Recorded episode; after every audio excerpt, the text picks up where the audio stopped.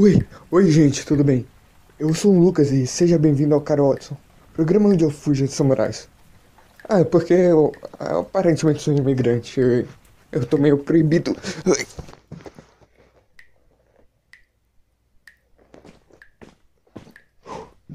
Acho, acho que eles me perderam.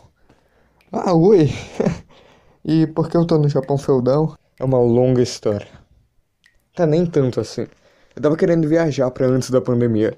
Então eu fui pro Japão de alguns meses atrás, só que o meu dispositivo de viagem no tempo aparentemente deu um grande problema. E eu vim parar onde. É, o que vocês chamariam de Japão feudal?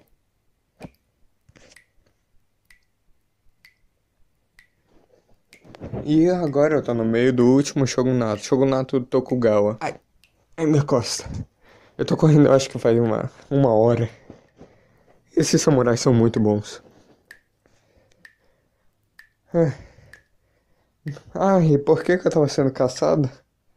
Tá. Meio que durante a história do Japão ele ficou fechado por muito tempo.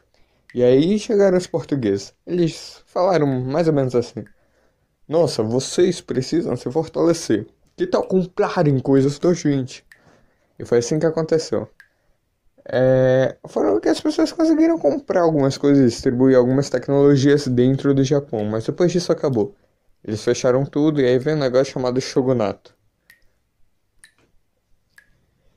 Só pra você ter uma ideia, o Shogunato é basicamente quando eu tenho tudo liderado por um militar. O Shogun, no caso. E não, o imperador não tá mandando em nada aqui. O imperador, na verdade, é só uma marionete do Shogun.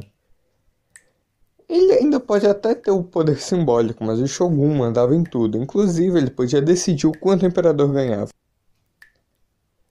Já quem ganhou muito poder durante o shogunato foram os samurais. Esses que um pouco de tempo atrás, antes dos portugueses inventarem de fazer uma guerra civil, ah, é, os samurais há um tempo atrás decidiram uma tal de guerra civil. Só que ela ficou muito sangrenta e tomou proporções incrivelmente ruins. Depois da intervenção da tecnologia europeia, eles conseguiram terminar uma batalha de séculos em menos de 100 anos. E foi durante a batalha de Sekigahara que o shogunato começou se consolidando. Aí você já sabe. O Shogun ganhou muito poder. O imperador ficou de fantoche. O samurai agora era uma classe social muito privilegiada, para ser sincero. E olha que antigamente samurais eram só para cobrar impostos. Porque é uma coisa interessante. A sociedade, sem querer, acabou se dividindo em feudos. O que significa que era alguém dando terras para alguém e essa pessoa tem que dar impostos para a primeira que está cedendo as terras. Você já sabe o resto daqui. Você já estudou e eu já, acho que já passei por isso em algum episódio. Se não, já fica um tema especial. Mas basicamente, o senhor do feudo, ou chamado Daimyo, precisava cobrar impostos de pessoas que estivessem utilizando a terra e logo precisavam de bons cobradores de impostos. No caso, alguns segurando armas e bem treinados. Eles desenvolveram táticas de luta, vestimenta, armaduras, mas costumes samurais demoraram um pouco mais. Os samurais se tornaram guerreiros sangrentos e impiedosos. A coisa estava tão feia que eles precisavam de alguma coisa. E, sinceramente, eu não sei se andar com uma katana por aí sem nenhum conhecimento, alguma prática de disciplina, é uma coisa boa. Ah, katana, sinceramente, é uma das armas mais incríveis da história. Katanas representavam a alma do guerreiro sendo um fruto de um metal muito ruim. Só para você ter uma ideia, os territórios japoneses tinham um ferro de tão péssima qualidade que ela precisava ser forjada e reforjada várias vezes. Eram tão difíceis e defasadas de fazer que, sinceramente, qualquer espada medieval era melhor. Tá, tudo bem, talvez não fosse a arma mais eficiente, mas era o que tinha, e convenhamos. É uma katana.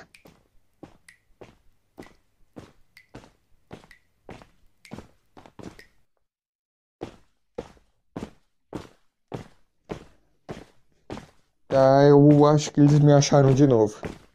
Funci funciona. Eu preciso ir para mais ou menos 1865 ou mais.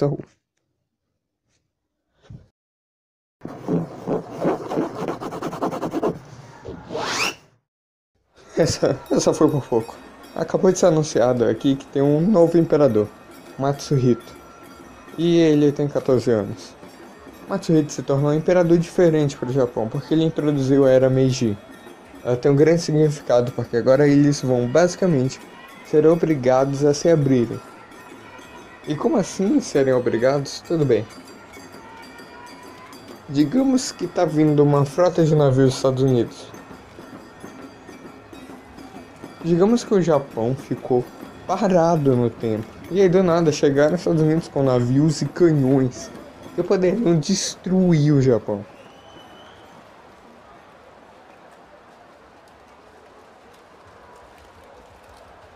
E eu já posso dizer que canhões gigantescos são mais efetivos do que samurais com espadas e arcos gigantescos. Convenhamos. O que acaba acontecendo aqui é o Japão tem que aceitar comprar e vender coisas para os Estados Unidos. Mesmo que eles tivessem antigamente essa política de se fechar. Mas foi com ela que os samurais perderam totalmente o poder.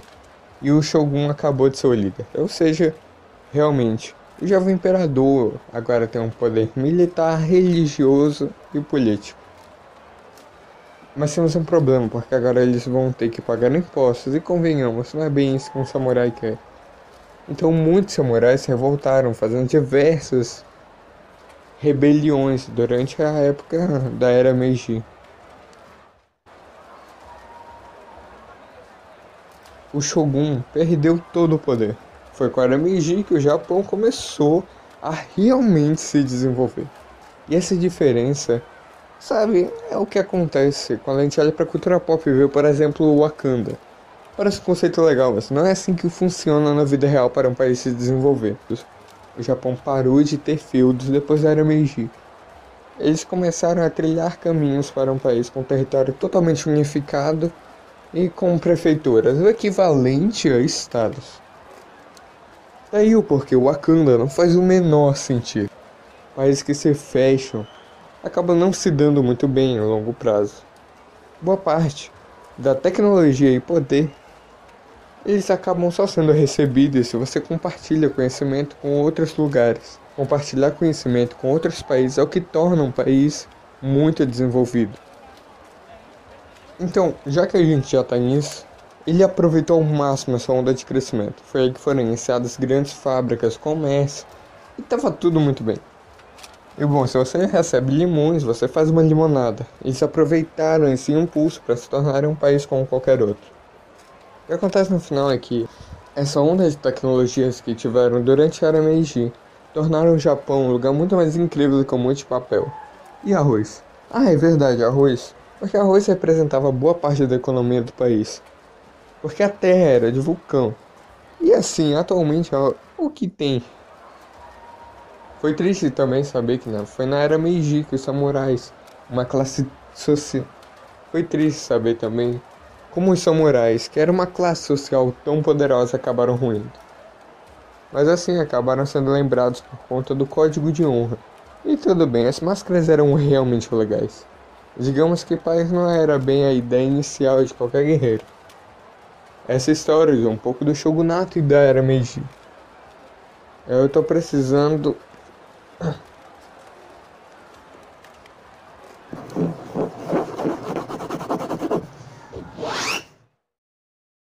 Eu acho que vai dar certo. Agora eu vim pro lugar ideal. Eu passei algumas horas tentando consertar com bambu o dispositivo de viagem no tempo, mas não tá dando certo. Ah, eu também consegui isso daqui. É a espada do Musashi. Musashi é considerado o maior samurai de todos os tempos. Só pra você ter uma ideia, quando ele estava cercado por inimigos, ele criou uma tática de luta com duas espadas. Bom, mas eu não vim pra roubar a espada dele. Eu só preciso entrar em contato com alguma relíquia histórica e acho que vai dar certo. Bom, então, se for dar certo, a gente se vê na semana que vem. A semana que vem é essa que vai ter conteúdo sobre outro povo muito interessante. Uma cultura um pouco distinta, mas que vale a pena você ir lá no meu Instagram e seguir, porque lá eu vou estar avisando e postando fotos a respeito com prévias ou coisas do tipo. Então fica ligado.